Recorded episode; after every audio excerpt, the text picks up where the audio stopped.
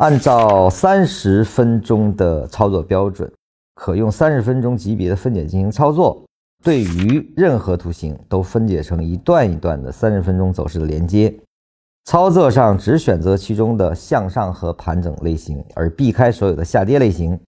对于这种同级别分解视角下的操作，永远只针对一个正在发生着的同级别中枢。一旦该中枢完成，就继续关注下一个同级别中枢。注意，在这种同级别分解中是不需要中枢延伸或扩展等概念的，也说中枢是不需要生长的。对三十分钟来说，只要五分钟级别的三段上下上或下上下类型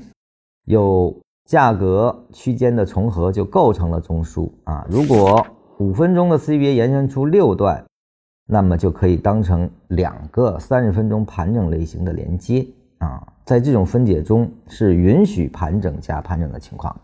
他说的盘整加盘整，就是当你五分钟不断的生长出来之后啊，前三段我把它认为是一个三十分钟盘整，而后后三段我同样用三十分钟的盘整来进行考察，按三十分钟来划段。实际上我们操作的是中间里面它的次级别运动啊，就是五分钟。如果是下上下的运动，啊，那我完成一个下，我就只操作它的向上运动。